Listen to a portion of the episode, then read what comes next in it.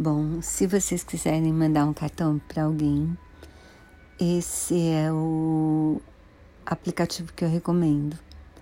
É super simples de usar. Você pode salvar o cartão no próprio app para poder editar se você resolver mandar um cartão parecido para outra pessoa, mudar o texto, o formato da letra, etc. Tem várias molduras que você pode usar. A que eu sempre uso é a primeira, porque é uma moldura bem simples e deixa o cartão bem charmoso. Você pode salvar os cartões para a biblioteca de fotos, então mandar pelo WhatsApp, Instagram, e-mail, etc. E eu acho que super vale a pena baixar e comprar. Quer dizer, eu tenho a versão paga há muito tempo e acho que super recomendo, assim.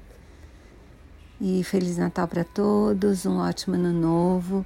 Super obrigada por ouvir esse podcast, vocês me deixam bem feliz.